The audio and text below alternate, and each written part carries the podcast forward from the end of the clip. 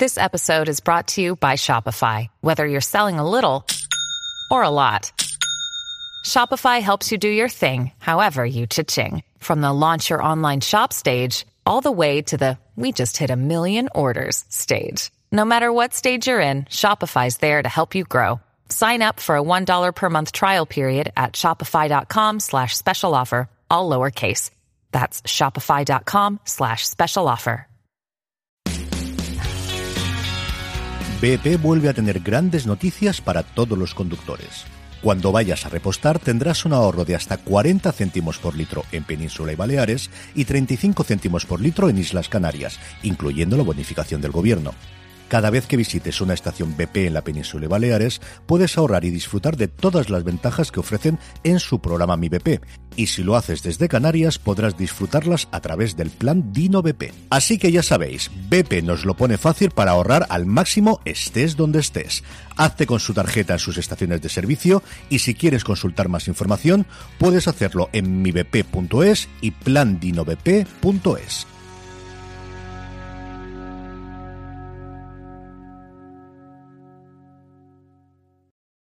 From sponsoring cultural events to partnering on community projects, creating youth programs to supporting first responders, at MidAmerican Energy, caring about our community goes beyond keeping the lights on. It's about being obsessively relentlessly at your service. Learn more at midamericanenergy.com slash social.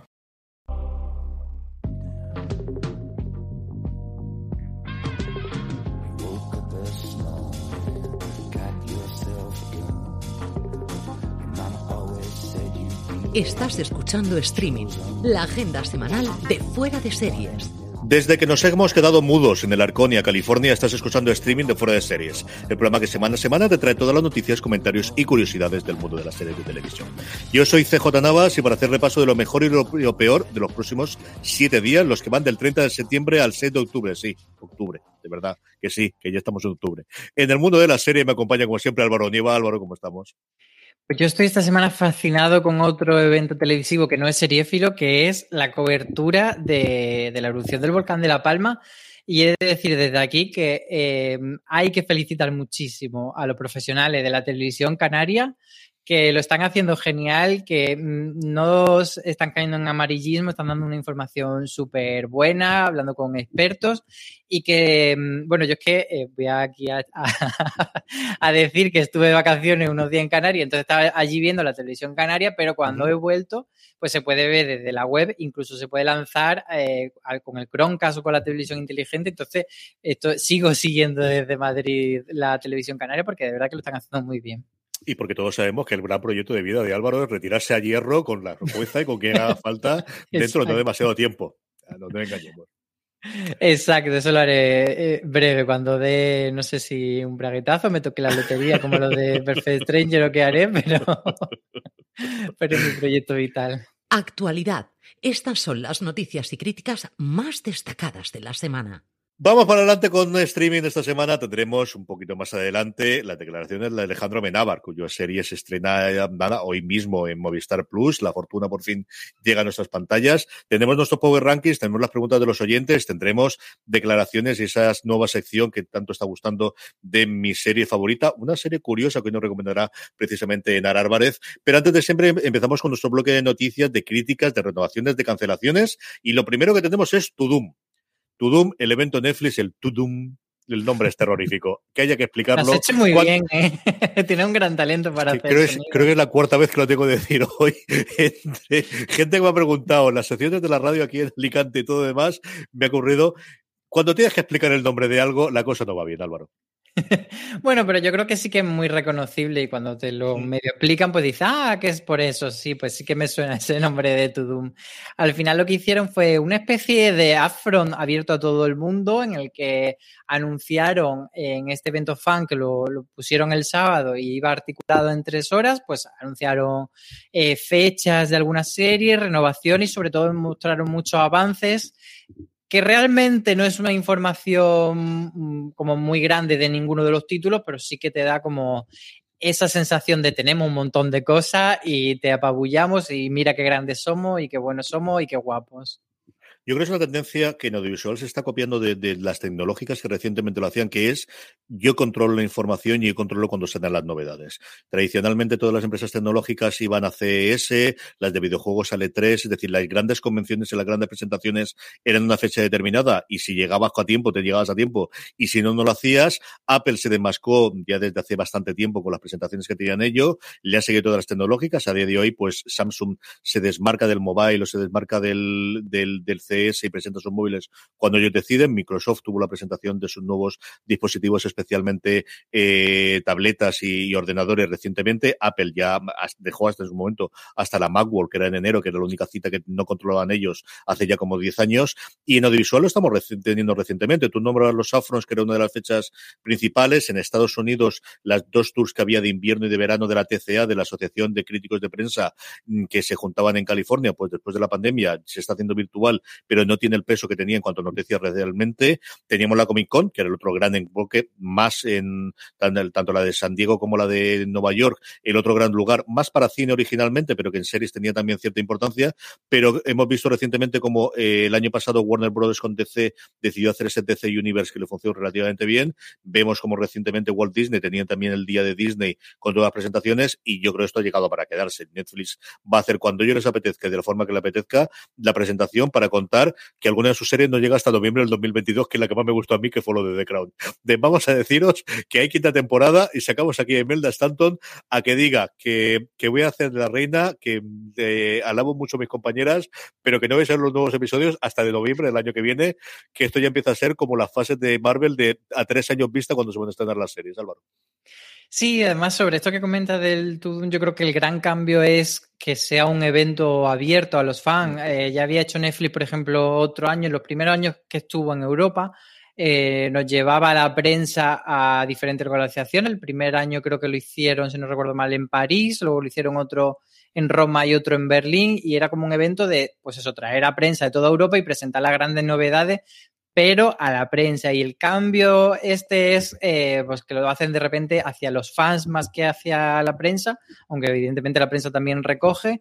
Y, bueno, pues siguiendo también un poco estos eventos que hace, por ejemplo, Nintendo, que presenta muchas novedades y, son eventos que se hacen para YouTube, para redes sociales y para que sean los fans los que estén pendientes. Así que si quiere empezamos a, repasar todo el lo primero que tenemos es la apuesta grandísima que de Witcher hay que estirar el chicle todo lo que se pueda y vamos a tener no solo tercera temporada, sino más spin-offs y más series alrededor del mundo de Witcher.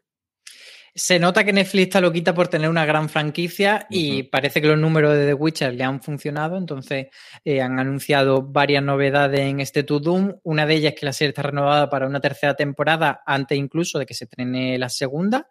Eh, habrá una serie infantil, que es muy curioso que ambienten una serie infantil dentro del, del universo Witcher, que como muy sangriento, etcétera. Yo creo que aquí quieren seguir un poco la línea de la franquicia Star Wars, que en principio era una franquicia adulta, pero luego vieron que el chollo era vender muñequitos y que en realidad había que abrirse al público familiar. Y entonces, eh, bueno, pues que haya eh, niños que empiece pues con 8 o 10 años a ver la serie infantil y que luego den el salto cuando sean ya adolescentes a, ver la serie de, de, Witcher. Supongo que un poco esa es la, línea estratégica. Y luego, aparte, mostraron algo de la peli esta de, de Blood Original, eh, Blood Origin, y luego también anunciaron una nueva película animada un porrón de cosas. En cuanto a renovaciones, aunque luego tendremos alguna más, pero renovaciones que confirmaron allí, segunda temporada de Jóvenes Altezas, cuarta de Sex Education, lo cual nos alegramos mucho, segunda de Sex Life y segunda de Tiger King, que fue un fenómeno absoluto, y luego hablaremos un poquito de los números que han revelado Netflix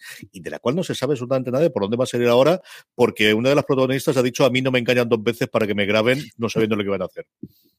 Efectivamente, es como un misterio de, ver eh, qué es lo que nos van a contar, porque sí que se saben alguna cosa de cómo ha avanzado el, caso, sobre todo por la parte de Joe Exotic. Pero bueno, pues nos queda esa duda. Sí que es cierto que, Tiger King aquí, bueno, gustó relativamente y fue más o menos conocido, pero creo que fue el boom que fue en Estados Unidos, que fue una cosa bárbara en absoluto. Totalmente. Primero vistazos. Todos lo tenéis disponibles en el canal de Netflix en YouTube, todos en inglés subtitulado, lo cual me fastidia a mí cada vez que tengo que hacer una cosa en la radio porque no les da tiempo de doblar absolutamente nada. Y aquí sé que teníamos, pues eso, cortitos, algunos solamente pequeñas imágenes, algunos un tráiler un poquito más decente como el de Vikingos, pero teníamos bastante, bastante cosa aquí, Alor.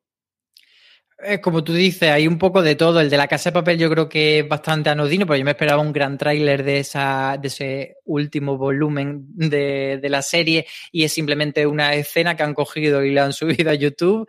De Stranger Things quizá es el más interesante porque mm. nos muestran una cosa que han llamado Krill House, que es una especie de casa encantada en la que entran los niños que están grandísimos, sobre todo Lucas está gigante, más con un peinado de adolescente moderno que se ha hecho que me tiene fascinado.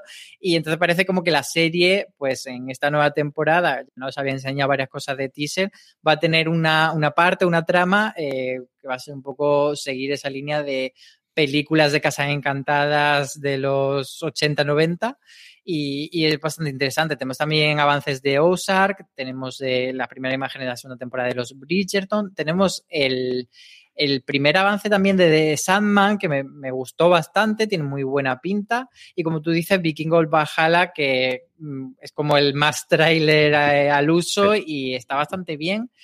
Mm, no sé tú de todo esto que, te ha convencido. Yo estaba con muchas ganas de ver Sandman, que lo que había, Vikingos, porque es una religión de mi, mi, casa, mi mujer le vuelve lo que le encantó la serie, yo creo que es el, el que tiene más pinta de tráiler. Y luego lo de Cowboy Bebop es una cosa que me extraña tantísimo, que no hayan ido enseñando casi nada. Ahora solamente los títulos de crédito, no sé si, si no confían en, en la adaptación que han tenido de dibujos a imagen real, lo que ha ocurrido con ellos, es lo que más ganas tenía de ver, desde luego era lo que ocurría con The Sandman. La serie de Colin Kaepernick que va a Ava DuVernay, yo creo que es un producto muy americano. Colin fue el primero que se arrodilló en su momento en los eh, partidos de, fútbol americano. Yo creo que es un producto mucho para sí, que, aquí no va a funcionar, pero yo creo que ahí se va a comentar bastante. Y esa la estaban esperando también.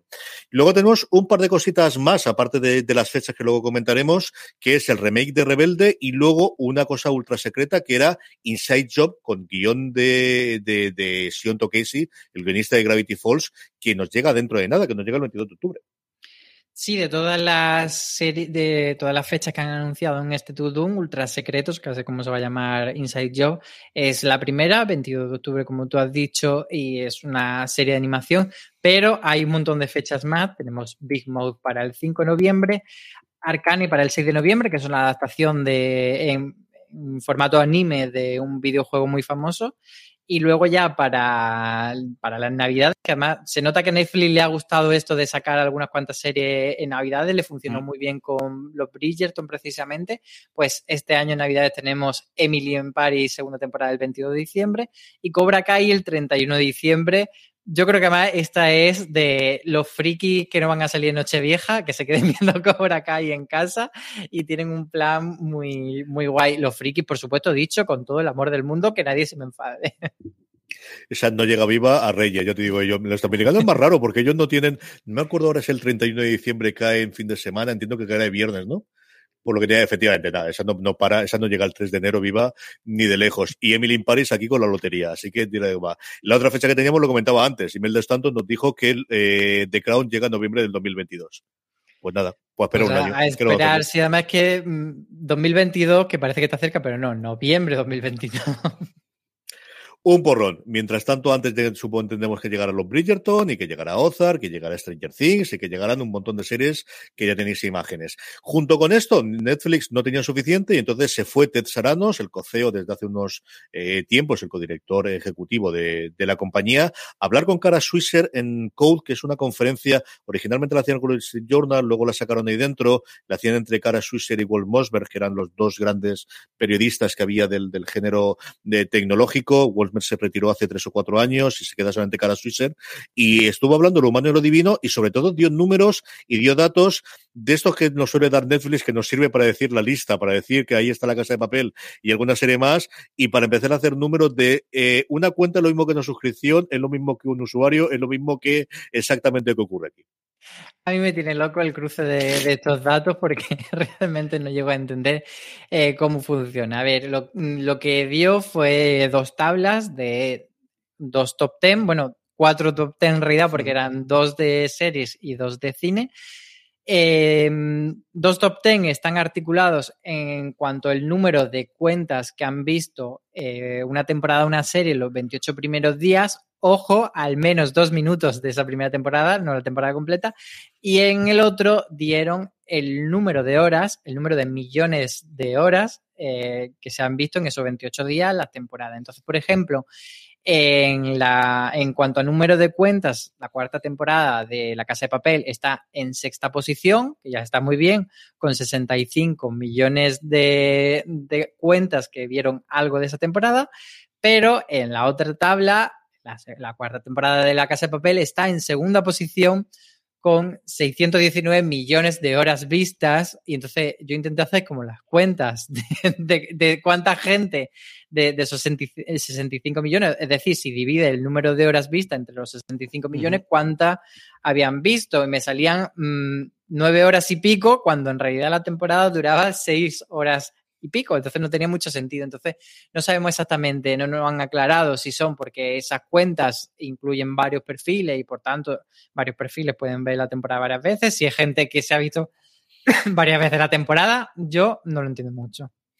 Yo creo que fundamental, eh, eh, esa es la clave, ¿no? La clave es que al final ellos tienen la cuenta y no distinguen si es el perfil 1, el perfil 3 o el perfil 5 dentro de la familia o compartido o semicompartido, para legal o alegal, el que funcione y ahí tenemos los números. Eh, como todos los listados de Netflix. Sirve para lo que sirve. Sí es curioso que 13, por 13 razones en el número total de horas, y eso sí que tiene pinta de ser gente que ha vuelto a ver la serie y que la ve varias veces o que le gustan varias veces, o la segunda temporada de You que siga estando tan, tan alta a punto de estrenarse la nueva temporada. Y luego también ver películas, ¿no? Al final el, la que teníamos, lo más visto, no ha llegado nadie a 100 millones, que tenían curiosidad por ver la Extraction, la, la película que tendrá a continuación ahora, 99 millones, y luego lo que comentó de que el juego de calamar podía pulverizar todos los récords al ritmo que estaba llevando, cosa que a mí me dejó totalmente loco, para contento absoluto de Maricho, que luego se lo comentaremos cuando esté con nosotros, Álvaro.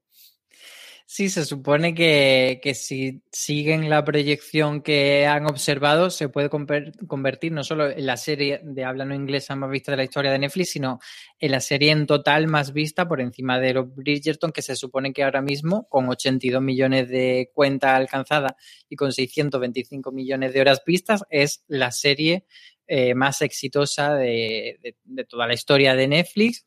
Y bueno, pues en esa lista están otras como Lupin, como eh, el, eh, Gambito de Dama, Sweet El Niño Ciervo, etcétera. Así que bueno, pues veremos a ver el, juego del calamar si, si bate ese dato y también si la renuevan, porque mucha gente está comentando, bueno, si hay posibilidad de segunda temporada que no se sabe segunda, tercera y una serie infantil como The Witcher. Vamos a ver, no, tenemos ningún género de dudas. Eh, junto con todas estas cancelaciones y novedades, teníamos más renovaciones y más cancelaciones de series que no son de Netflix. Álvaro, ¿qué tenemos de esto? Pues mira, eh, HBO Max ha renovado una serie que se llama The Other Two, que ya la renueva por una tercera temporada, que en España no la hemos visto. Suponemos que cuando llegue HBO Max eh, la veremos. Esos, los otros dos son eh, dos hermanos de una estrella infantil tipo Justin Bieber y ellos, bueno, pues intentan tener éxito en la vida, pero les va fatal en comparación con su hermano de 13 años. Por otro lado, la misteriosa sociedad de Benedict, que es esta, esta serie de Disney Plus enfocada al público familiar barra infantil, eh, se renueva una temporada número 2.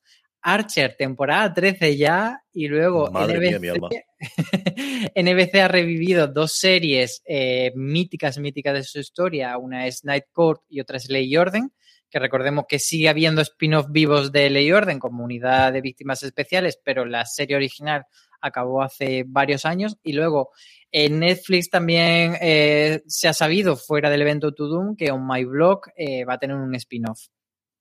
Sí, señor, ahí yo tengo muchísimas ganas de ver Night Court o, Juzgado de Guardia, que es como se llamó aquí la serie. Tenemos a Melissa Rounds, lo primero que va a hacer después de hacer el Big Bang Theory, y la vuelta otra vez de John LaRoquette, que reinterpreta o que vuelve otra vez a la, serie, por el que fue muy conocido aquí en España. No es la primera serie conocida que hizo en Estados Unidos, pero desde luego sí que llevó a la fama. Junto con esto, tenemos dos cancelaciones, una Derry Girls, que finaliza la tercera, y otra, no hay forma de que Movistar llegue a una tercera temporada, Álvaro. Vida Perfecta también en la segunda temporada se Sí, además esta cancelación o finalización la, pusieron como suelen hacer ahora muy tapadillo dentro de la nota de prensa en la que te dicen eh, estreno de la última temporada y, entonces tú dices, pero ¿se sabía? No, no se sabía, no lo están colando aquí para amortiguar el golpe de la, bueno, de, la palabra cancelación, pues lo comunican así.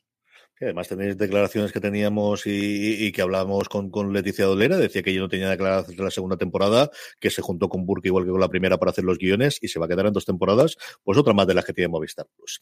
Aquí hacemos una pausa en nuestro repaso de la actualidad para escuchar la recomendación seriéfila que hemos traído desde esta temporada de alguien conocido cuyo criterio nos fiamos mucho. Y hoy tenemos una mujer divertida, talentosa, a la que le gusta bastante la sangre, eso también es verdad. Hablamos de la cómica y guionista Enara Álvarez, que últimamente no para de petarlo. La podemos escuchar en Bonismo ver en la SER, la podemos ver en Twitch desde hace unas semanas haciendo el programa Esto es un late para Amazon y además aparece en el tráiler de Sin Novedad de HBO Max recientemente que hemos podido ver. Y uh, nos recomienda además una serie que quizás no ha hecho todo el ruido que debería y que no es la recomendación que podíamos esperar. Esta es la recomendación de Nara Álvarez. A ver, la serie de La Purga me está flipando. Eh, ya me gustaban mucho las películas. La primera me fascina. Es verdad que el resto de las películas que, que siguen a, a, a, la original eh, no me gustaban tanto porque me parecía que las tramas no estaban como muy trabajadas y que bueno, que al final no dejaba de ser un blockbuster que seguía haciendo taquilla, pues porque la premisa de, de, de la historia es, es increíble, o sea, es fascinante. La serie, que me está gustando muchísimo, se centra sobre todo en tres, en tres eh, cuestiones. Uno, ¿cómo afecta esta noche y este sistema a las diferentes clases sociales? O sea, cómo, cómo, te, cómo puedes eh, beneficiarte si eres de clase alta, cómo estás absolutamente en peligro si, estás si eres de clase baja.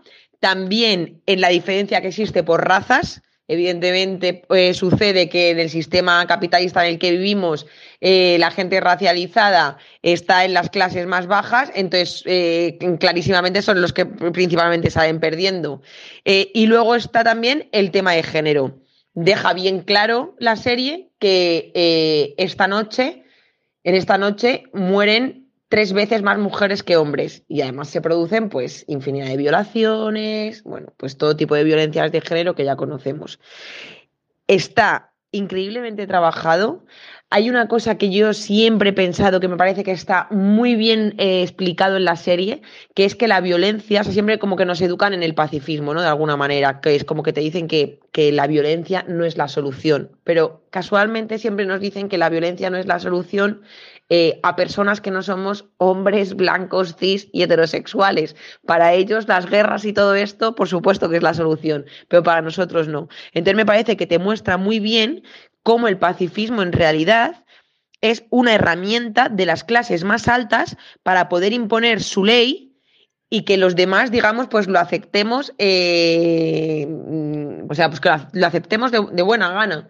¿No? Y que intentemos para, para cambiarlo eh, utilizar mecanismos lentos, aunque se supone que más justos. Luego ellos, pues tú fíjate, te plantan una noche al año que te puedes, que te puedes matar, te pueden, te pueden quemar vivo, pueden hacer lo que quieran contigo, mientras que los ricos tienen unos sistemas de protección eh, flipantes y los pobres tienen que taparse la puerta con, un, con una tabla de, de, de, madera, o sea, como una cosa absolutamente delirante. Entonces, bueno, me ha gustado muchísimo porque, porque tiene todo lo que yo le pido a la vida, que es lucha de clases y su pizquita de violencia gratuita, que chico, no está nada mal para pasar las noches. ¿Tú esperabas que Nar nos iba a recomendar esto, Álvaro?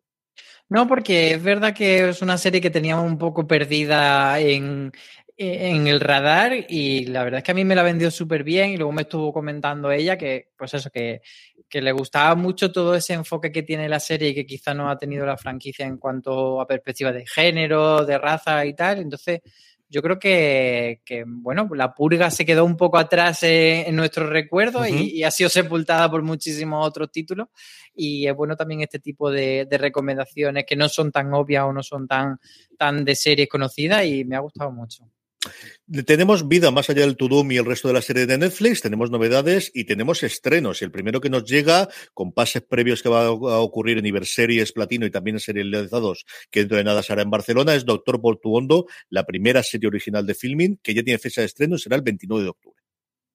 Efectivamente, veremos a ver qué tal eh, esa serie en el diván de, del psicólogo de, de filming, a ver qué tal se da, pero bueno, no es la única novedad, tenemos también eh, la noticia de que Star Wars Andor ya está terminada, por cierto, no, nos comentaban la semana pasada, nos preguntaban por The Mandalorian, etcétera, que cómo iban los planes, bueno, pues parece que que, Doctor, que, que, Star Wars Andor, que era una serie que no teníamos muy, ubicada en qué fase de producción estaba, porque además se anunció en 2018 y desde entonces no se había sabido nada. Y ahora eh, está Diego Luna haciendo promoción de, un producto que tiene para Amazon de no ficción. Y pues con todo esto, él dijo, eh, bromeó mucho con el hecho de que es una serie en la que cuente lo que cuente, nunca va a spoilear porque el final de la serie está ya en Rogue One, o sea que ya lo hemos podido ver, pero bueno, realmente no contó nada nuevo, solo que veremos caras conocidas de la franquicia Star Wars dentro de esta serie, pero no nos dijo quién. La noticia que más me ilusionó a mí, pero especialmente a mi padre y mi hermano durante esta semana, es que hay en marcha un reboot de Babylon 5 por su creador, por Michael J. Michael Straczynski, que vuelve a retomarla, una de las series favoritas, desde luego, de mi hermano y también de mi padre. Y la única cosa que me tira para atrás es que sea para la CW, al menos inicialmente, que luego igual cuando se presenten los guiones dicen esto va directamente para HBO Max y a tomar por saco. Es una serie mítica de ciencia ficción, aquí la maltrataron por todos los lados. La serie ahora en Estados Unidos, no sé si entrará aquí en España, pero en Estados Unidos se tiene entera, incluido la película inicial que, que desembocó después en la serie y las siete películas que se hicieron con posterioridad de, terminar las cinco temporadas que tuvo la serie originalmente, están todas en el catálogo americano de HBO Max. A ver qué ocurre aquí cuando nos lo cuente, luego hablaremos un poquito de eso. Y luego, en cuanto a proyectos, tenemos hasta tres proyectos eh, protagonizados o liderados por mujeres interesantes durante esta semana. Han salido una noticia de estas series que dices, no sé cuándo va a salir, pero la quiero para allá, por favor, dámela. Eh, dos de ellas son de Showtime. La primera es The Combat Girl, que es una miniserie que va a protagonizar Catherine Hahn, a la que todos amamos, nuestra eh, bruja escarlata, pero eh, muchísimas otras series la hemos amado mucho. Y va a interpretar a Joan Rivers, que es una cómica estadounidense que murió hace pocos años y, que era divertidísima. Y además es una serie producida por Greg Berlanti, o sea que tiene todos los elementos para gustarnos. La otra, quien escuche frecuentemente fuera de serie, sabe que en esta casa se respeta y se idolatra a Patricia Arquette y aquí va a protagonizar, dirigir y producir Love Canal, que es una serie limitada sobre una, una historia real, una mujer obrera de finales de los 70, que bueno, que descubrieron que bajo su barrio había unos productos químicos mortales y, empezaron una serie de protestas medioambientales para luchar y, hacer justicia para no tener e, ese problema en su barrio. Y la otra es, se sabía que Sharon Horgan había hecho un, contrato eh, con Apple TV Plus para desarrollar serie y ahora se han dado un poco de detalle de cuál va a ser eh, su primer proyecto aquí es la adaptación de una serie belga que se llama Clan y que trata sobre tres mujeres unidas por la muerte prematura de sus padres. Sharon Horgan va a protagonizar, escribir y producir, así que eh, bastante interesante. Y tengo que decirte una cosa sobre lo que has dicho de Babylon 5, CJ, de contradecirte, porque yo creo que de CW tenemos la, la imagen de, bueno, pues serie de adolescentes cachísimas y hiperhormonados, pero creo que últimamente lo está haciendo bastante bien. Eh, que Superman y Lois es buen ejemplo de que mm. puede tener una línea un poco más adulta. Y creo que, bueno, al final, como tú dices, es una serie que puede tener una primera ventana en CW, pero estar también medio pensada para otras ventanas del conglomerado, así que yo creo que sí que puede funcionar ahí bien. No digo yo que no, y, tienes razón, y al final son las manías de, lo que la CW era hace 10 años y lo que es a día de hoy, ya no solamente las series de superhéroes, los 100, el recorrido y la evolución que tuvo en la primera temporada, las últimas en cuanto a ciencia ficción, y también algunas de las, de las apuestas que han tenido de, adaptación de, de cosas juveniles. Es cierto que a mí me chocó Me chocó porque creo que todo está girando y más el nombre que tiene este a una plataforma porque creo que esta sí es una serie para quien la vio en su día que podía engancharle para tener una suscripción. Pero bueno, a ver qué, qué funciona. Sobre lo que has comentado tú, a Patricia Arquette, que vuelve a Showtime después de escape de Dani Mora y, vuelven a tenerla en, en, eh, producción. Me gusta mucho el hecho de que no solamente lo protagonice, sino que también lo dirija y lo produzca. Y luego de Combat Girl es curioso después del éxito que ha tenido Hacks, porque al final John Rivers es un poquito en el personaje o de las actrices quizás de las cómicas que más se basa el, el personaje que tanto éxito, incluido Emmy, eh, les ha llevado a Hacks en los últimos, Emmy incluido para Jan Smart, ha tenido en los últimos tiempos y que se haga una nueva serie ahora ya sí directamente con, con el personaje de John Rivers que llegó a presentar The Tonight Show, fue el primera eh, que sustituía a Carlson y luego tuvo pues eso, una pequeña caída de desgracia con el paso del tiempo, pero que fue durante mucho tiempo la cómica más conocida de Estados Unidos. Críticas y curiosidades que nos quedan de, de la sección, dos series traemos. La primera es Endelways, eh, la serie nueva de Radio Televisión Española, que promete cosas y luego se cae un poquito por el tiempo, ¿no? Sí, tiene un problema eh, que le pasa a alguna otra serie de documentales, que es que como ruedan unas recreaciones eh, de los eventos que les parecen muy bonitas, pues deciden que quieren ponerlas mucho rato. Y yo creo que es un error, también le pasa un poco a Palomares, sobre todo al principio en su primer episodio, que al final las recreaciones es simplemente un recurso para apoyarte en imagen, pero eh, lo que debe, eh, mm, a lo que debe darse prioridad en una serie documental es al testimonio, es a la palabra y es al relato de las personas implicadas, de los expertos o de las víctimas en este caso. Entonces creo que es una historia pues, bastante interesante de esta historia rocambolesca que cuando escucha sobre ellas, para quien no lo sepa, es sobre eh, una especie de secta que atraía niños, eh, les prometía la salvación del apocalipsis en un planeta eh, alienígena, pero en realidad era una red pedófila. Entonces, de esa historia rocambolesca que dice, ¿cómo no me he podido enterar yo que esto ha pasado además en España? pero bueno, pues eso, la forma de realizarlo me parece que pierde mucho el tiempo y que son cuatro episodios de media hora y se podían haber resumido a lo mejor en la mitad de metraje, pero dentro de lo que cabe, y además lo comentaba con Marichu, sí que es suficientemente interesante, además la tenemos gratis en RTV Play, así que, bueno, mm, se deja ver bastante bien, pero hay que tener en cuenta eso. Maricho escribió también la crítica de Fundación, del gran estreno de Apple TV Plus la semana pasada, que yo creo que eh, es más o menos lo que has comentado. Un primer episodio tremendamente espectacular y un segundo episodio que en general no ha gustado especialmente el tono que tiene de alejarse de la parte de la ciencia ficción e intentar hacer un drama, especialmente con amoríos por en medio en una nave espacial muy grande. Sí, ella comenta que la gran duda que teníamos sobre Fundación, que era si iba a, estar a la altura del original de Asimov, que es como pues, la gran obra de la ciencia ficción y de la, y de serie, o sea, y de la historia espaciales, pues iba a estar a la altura en cuanto a presupuesto y en cuanto a lucir bien y en cuanto a no parecer cutre, y también en cuanto a contarte bien cuáles son las claves de ese universo para no perderte, pues bueno, pues ella nos cuentan que sí que ese primer episodio logra eh, contarlo bien y, que toda la parte de ciencia ficción está muy bien, pero que el segundo pues empieza a, meterte un drama que no acaba de encajar y que tampoco está tan, tan hilado con lo que son el material original. No es fácil adaptar, yo creo que alguna de las decisiones de, de, de Stephen S.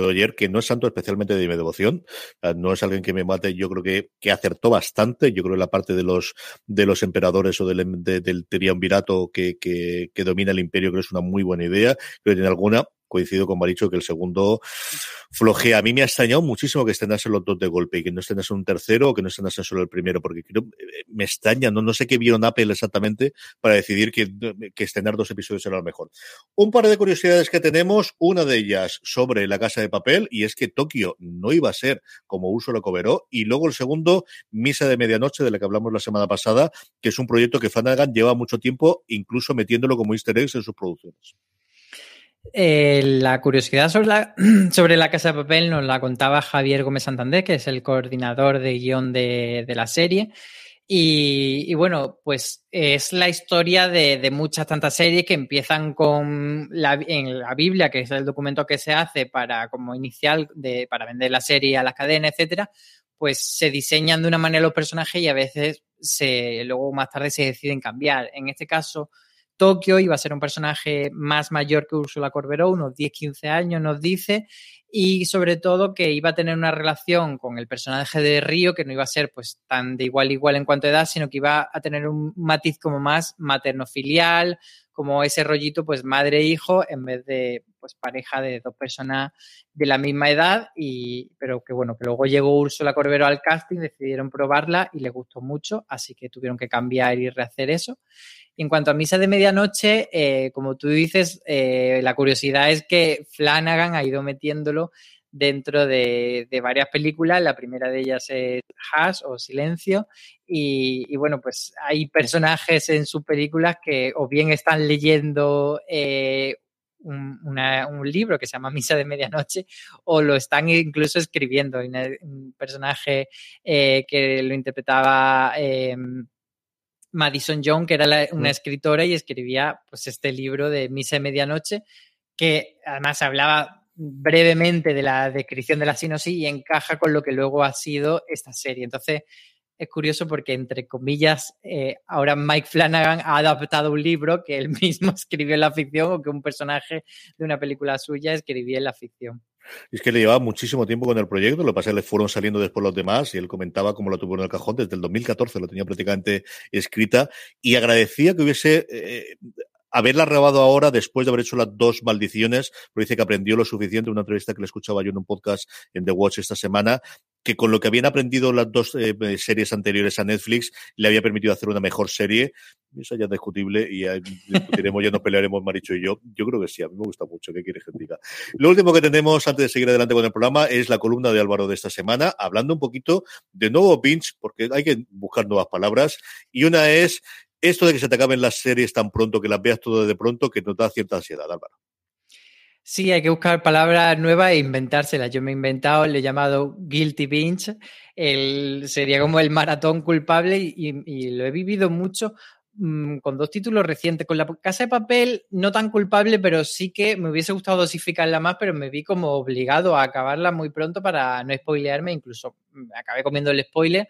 Pero es que luego eh, pasó sobre todo con, Sex Education, que tenía esa sensación de la he esperado tanto tiempo, me gusta tanto que me gustaría que este visionado durase más tiempo y no ponerme una tarde y comerme todos los episodios de golpe, que además cuando ves todos los episodios de golpe tienes como una sensación de, que es un todo que no acaba de diferenciar los episodios, cuando cambio cuando ves la serie como más semana a semana o dándote un margen como que eh, entienden más la unidad del episodio, lo, lo paladeas y entonces todo el rato es que era inevitable cuando veía Sex Education tener esta sensación de culpa y dije, bueno, voy a escribir esto a ver si estoy loco o hay alguien más que lo siente y que lo padece y que le parece lo mismo.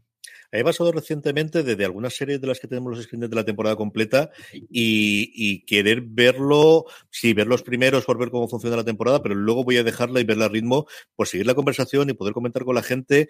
Y me ha pasado con, con Midnight Mass, eh, quitando esa parte con, con, con, Misa de Medianoche, que me la cargué el fin de semana porque tenía muchas ganas y luego dije, yo creo que hubiese durado mejor verlo durante toda la semana. Pero bueno, yo creo que en general la gente lo que quiere es verlo de golpe. ¿eh?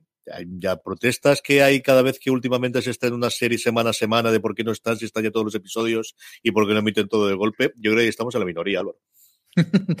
Pues no lo sé, que nos cuenten también en los comentarios y en el formulario de los Power Ranking la gente que nos escucha, a ver si ellos también, porque yo creo que sí que hay cierta eh, reivindicación del formato semana a semana. Entonces, está un poco el público dividido, quizás. Yo creo que a nivel de industria seguro, a nivel de usuario no lo sé, pero como decía Álvaro, a mandarnos vuestros comentarios y lo haremos en preguntas de los oyentes, que es nuestra siguiente sección. Antes, eso sí, vamos con la sección Vodafone Televisión, el momento en que repasamos cuáles son los títulos que esta semana nos van a robar el corazón. Vodafone Televisión recomienda te recordamos que con Vodafone Televisión puedes acceder a todos los contenidos de HB España, Disney Plus y Amazon Prime, posicionándose como el mayor agregador de cine y series en España. Esta semana vamos a recuperar un clásico en recuerdo del triste fallecimiento de Michael K. Williams, que no es otro que The Wire, o Bajo Escucha, que se llama originalmente en España, que podéis ver en HB España. La serie que encumbró a David Simon y de la que tenéis las cinco temporadas maravillosas, de la que para muchos es la mejor serie de todos los tiempos, llenas de intriga policial y muchísimas cosas más. ¿Qué nos traes tú, Álvaro? Pues un estreno reciente de Disney Plus que es Star Wars Visions, se estrenó el pasado 22 de, septiembre y es una serie antológica de nueve cortometrajes sobre el universo de Star Wars en clave de anime y que han sido desarrollados por grandes estudios de animación japonesa y que viene también con una curiosidad que es que han comentado que no consideran dentro del canon, que les parece que son historias muy interesantes del universo de Star Wars y que creen que darán pie a, bueno, a que evolucione la mitología y a que evolucione eh, toda la narrativa global de la franquicia Star Wars, pero que de momento no la consideran eh, estrictamente canónicas.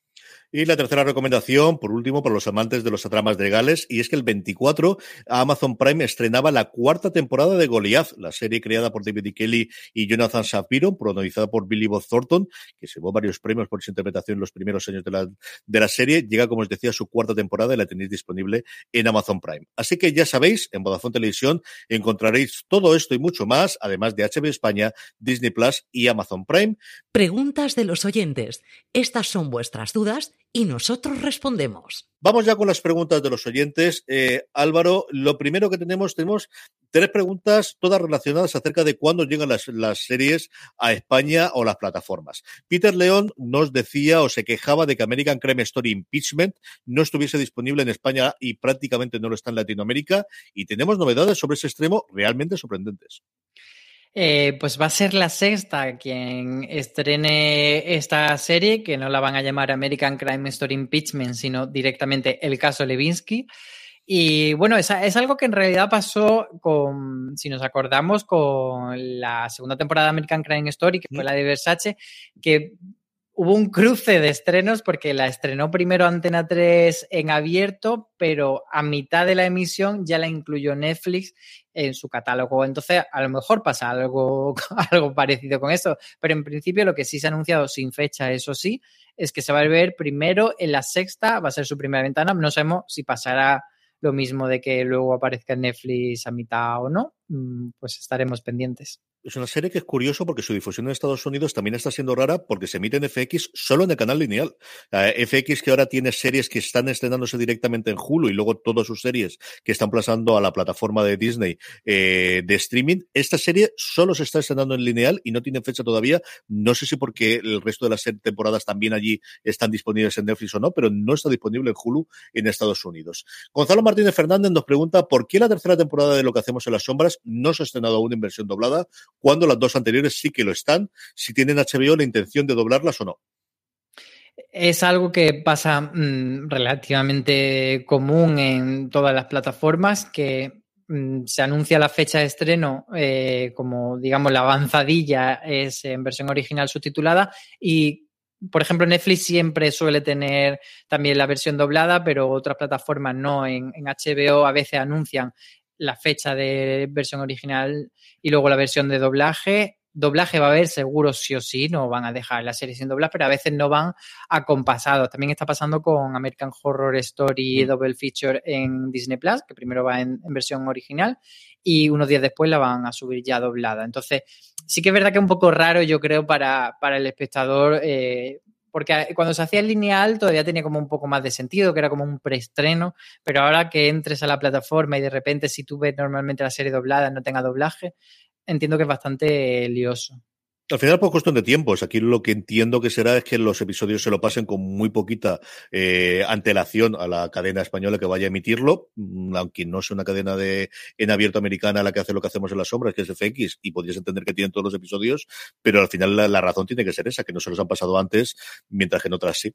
La última que teníamos, Eugenio Alcolea nos preguntaba si sabemos si había hecho Max en España va a incluir todo el contenido de DC que hay en la plataforma americana, y a esto, como casi todo de HBO Max, que esperar al día 5, Álvaro.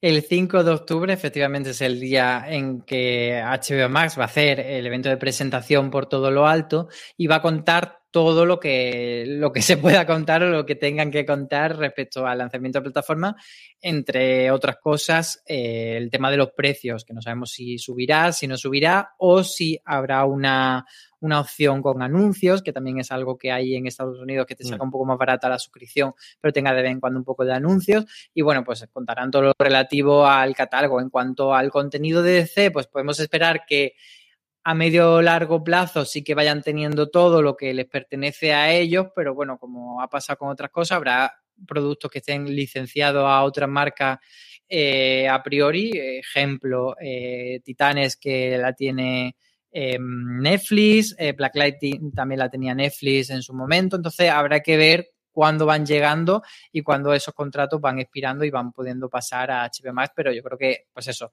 en determinado tiempo sí que irá todo entrando ahí. Yo mucha curiosidad por toda la parte de animación. En Estados Unidos tienen la serie clásica animada de Batman, muchas de las modernas, muchas de las películas que ellos sacan en el estudio de animación de DC, de entre tres y cinco películas todos los años bastante potentes, algunas basadas en cómics muy importantes, que aquí yo entiendo que se publican en DVD o se emiten en DVD o están en alguna plataforma específica de animación y tengo curiosidad por lo que hay, pero como decía Álvaro, el 5 de octubre sabremos y si hay subida de precio o no. En Estados Unidos vale los 15 dólares que costaba HBO en su momento y ahora es desde hace unos meses esa posibilidad que decía Álvaro de eh, con anuncios que te cuesta un poco más barato, no recuerdo si eran 12 o 9 dólares ahora mismo de cabeza. Vamos con la agenda de series, vamos como siempre con Marichu Lazábal a ver cuáles son las series de los próximos siete días. Marichu, ¿qué tenemos? Pues tenemos por lo pronto que soy como ahora Curcix, el jefe de la aldea gala de Asterix, así que espero que no se esté colando el ruido porque en Barcelona de golpe cae el cielo sobre nuestras cabezas. Pero en fin, aún no estamos en noviembre de 2022, yo ya estoy esperando que podamos ver The Crown, pero hasta entonces nos tendremos que conformar con los estrenos de esta semana que ya sí hemos recuperado completamente la normalidad. El jueves 30 de septiembre Netflix estrena Love 101 y Netflix también estrena Luna Park. Movistar Series, por su parte, nos trae La Fortuna, esta serie que vendrá en nada, que viene con director de cine por delante y que vamos a ver qué tal está. Y AXN estrena su incansable Navy, Investigación Criminal, va por la temporada 19 se dice pronto, luego hablaremos de Cuéntame, pero es que Navy ahí le anda. ¿eh? El viernes 1 de octubre Netflix traerá OH Studios y traerá también Gatitas Miedicas, que me parece el mejor título de la historia y que contra todo pronóstico parece ser que es una serie juvenil. A mí me tiene mosqueadísima. Traerá además La Asistente y Dark nos estrena la segunda temporada de Juda. El domingo 3 de octubre veremos la tercera temporada de Crímenes Perfectos, como siempre en Cosmo, y el lunes 4 de octubre On My Blog, cuarta temporada y última de Netflix de la serie, así que vamos despidiéndonos. A3 Players Premium traerá la segunda temporada de Creep Show y AMC trae The Walking Dead World Beyond, la segunda temporada, así que los que os van los zombies seguimos teniendo mecha para rato. El martes 5 de octubre, Netflix estrena Te Recuerdo y Filmin estrena la segunda temporada de la inglesa Back to Life, que ya sabéis que en la redacción, al menos Luis y yo, somos bastante fans. Movistar Plus traerá Moonshine y Calle 13 por fin llega a España de Qualiser. El miércoles 6 de octubre, perdón, y el martes 5 de octubre estrenamos por fin la quinta temporada de The Good Doctor, que viene súper pegadita al estreno estadounidense en AXN, como siempre. Acabamos la semana con el miércoles 6 de octubre, La venganza de las Juanas, una serie mexicana en Netflix, y la segunda temporada de Inocente en Calle 13. ¿Qué te parece más de todo esto, Marichu? Pues a ver, es que tengo que reconocer, está muy mal decirlo, pero yo sigo viendo Navy, así que Navy me la voy a ver segurísimo y tengo muchísimas ganas de The Qualiser. Eh, su, su crítica viene con muy buena predecesora, es de estas que, en fin, eh, ha tardado en llegar a España, pero por fin llega. Y eh, yo ya os digo que ya desde hoy, estamos grabando a 29 de septiembre, empiezo a hacer campaña porque el 8 de octubre estrenan CSI Las Vegas y aquí no sabemos nada. Yo ya he acabado mi campaña con el, con el Levinsky, tenemos solución, empiezo con CSI Las Vegas porque yo necesito a Grison. Un beso muy fuerte, Maricho, hasta la semana que viene. Álvaro, de todo lo que nos ha traído Maricho Lazabal, ¿qué te apetece a ti más ver? Pues eh, la verdad es que es una semana con muchísimos títulos, pero no tan destacables quizá, pero hay uno que para mí em, brota eh, respecto a los demás y, se destaca muchísimo, que es Back to Life. Eh, la primera temporada me gustó muchísimo, muchísimo y esta segunda que llega a filming ahora la voy a ver seguro. Y luego hay un título, de hecho que llegan a Netflix que apenas se sabe nada, pero que por la sinopsis me llama un poco la atención, que es La Asistenta, que es la historia de una chica joven que deja una relación abusiva y entonces tiene que empezar a limpiar casa para bueno, pues pagar la factura de, su vida y de la de su bebé y abandonar su sueño que era ser escritora. Entonces, como un golpe grande de realidad y de drama que por la premisa por lo menos me llama la atención. No sé qué tal estará. Yo coincido contigo, yo es la que más me apetece desde que se hizo el proyecto inicial. Margaret Qualley, mm, yo creo que todo el mundo la ha descubierto desde luego en Once Upon a Time en Hollywood, en el, ese personaje de Pussycat eh, de, dentro de la familia Manson. Los que adorábamos o los que vimos su momento de Leftover ya la habíamos descubierto. Es una actriz sencillamente maravillosa. Es la primera vez que comparte pantalla con su madre, con Andy McDowell, y es una serie que salió en la crítica, se ve que la han tenido antes, y Seppenwall le hacía, yo creo, la mejor crítica que le he visto a una serie en los últimos dos o tres años. Así que desde el principio ya me tiene tremendamente atraída y, será seguro la serie que verá esta semana. La estrenan, como decíamos previamente, la, eh, asistenta, más allá de la fortuna, que tú sé que tienes la posibilidad de ver los primeros episodios, yo te diría no y que veremos a ver qué tal funciona la serie de Movistar Plus. Power Rankings, las series más vistas por los oyentes de fuera de series. Vamos con nuestros Power Rankings, vamos con las series más vistas por la audiencia de fuera de series durante la pasada semana, unos Power Rankings que, como sabéis, hacemos a través de una pequeña encuesta que colgamos todas las semanas en fuera de series.com, pero que si no os queréis pasaros, que no se os olvide, como siempre, subid eh, o entrad en nuestro canal de Telegram, telegram.me barra fuera de series, aparte de poder hablar con más de 1.500 personas todas las semanas de series de televisión, podréis, eh, nada, cuando tengamos la encuesta os notificaremos, la podéis rellenar y ponernos las tres series que más os han gustado durante la pasada semana. Así es como hacemos nuestro Power Rankings. Unos Power Rankings que entramos con novedad y la única novedad, curiosamente, de toda la semana. Fundación, el gran estreno de Apple TV Plus, se va directo al puesto número 10 de nuestro Power Rankings.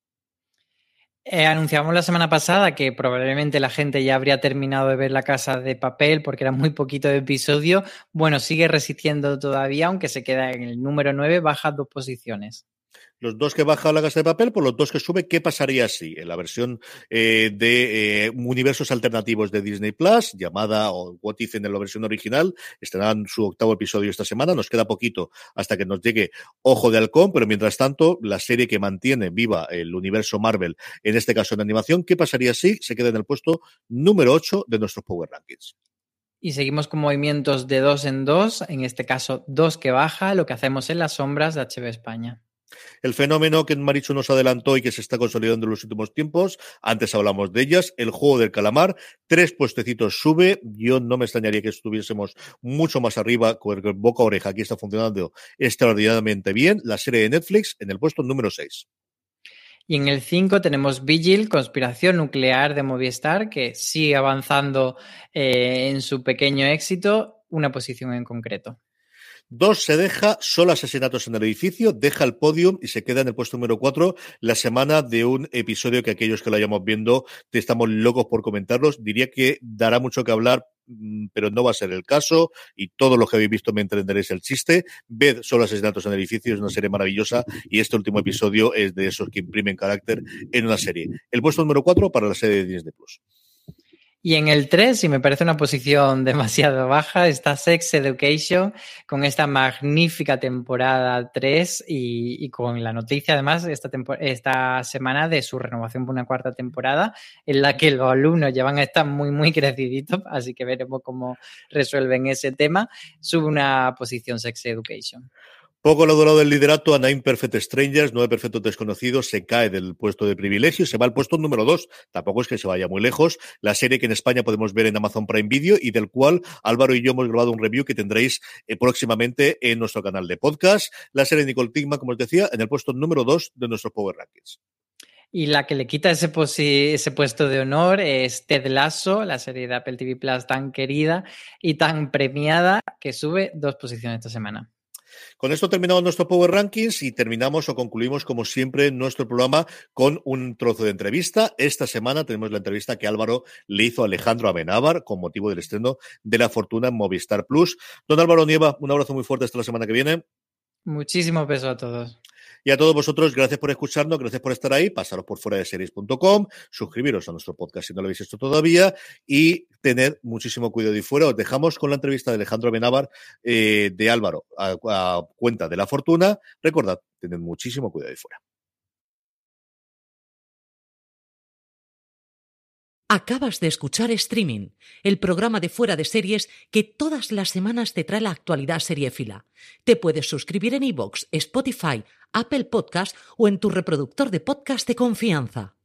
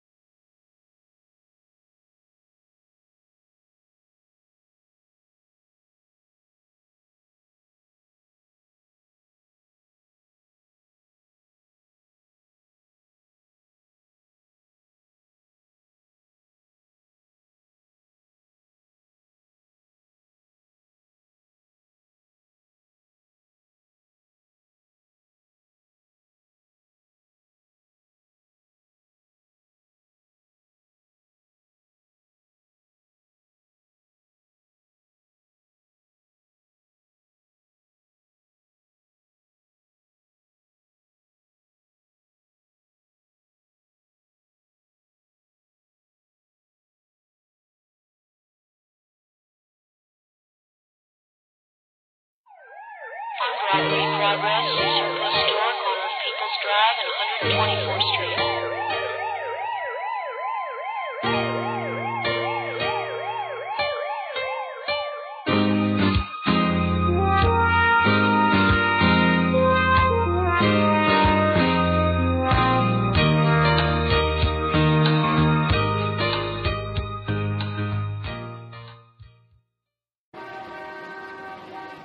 Does picking an outfit have you running a little too fashionably late? We get it. Great taste takes time. That's why Drizzly, the number one app for alcohol delivery, has your back with the largest selection of beer, wine, and spirits delivered in under 60 minutes. Convenience never goes out of style. So if you need to spend some extra time in the mirror instead of at the store, download the Drizzly app or go to drizzly.com. That's D R I Z L Y.com today. Woodhouse Nissan offers a variety of SUVs and crossovers to fit your lifestyle. Whether you're looking for an SUV with high towing capability or a crossover with all wheel drive, you can expect a variety of safety features, plenty of seating, ample cargo space, and innovative design to tackle virtually any adventure. Explore the Nissan lineup of SUVs and crossovers featuring Rogue, Rogue Sport, Kicks, Murano, Pathfinder, and Armada. Visit one of our two Nissan locations or shop online at woodhouse.com.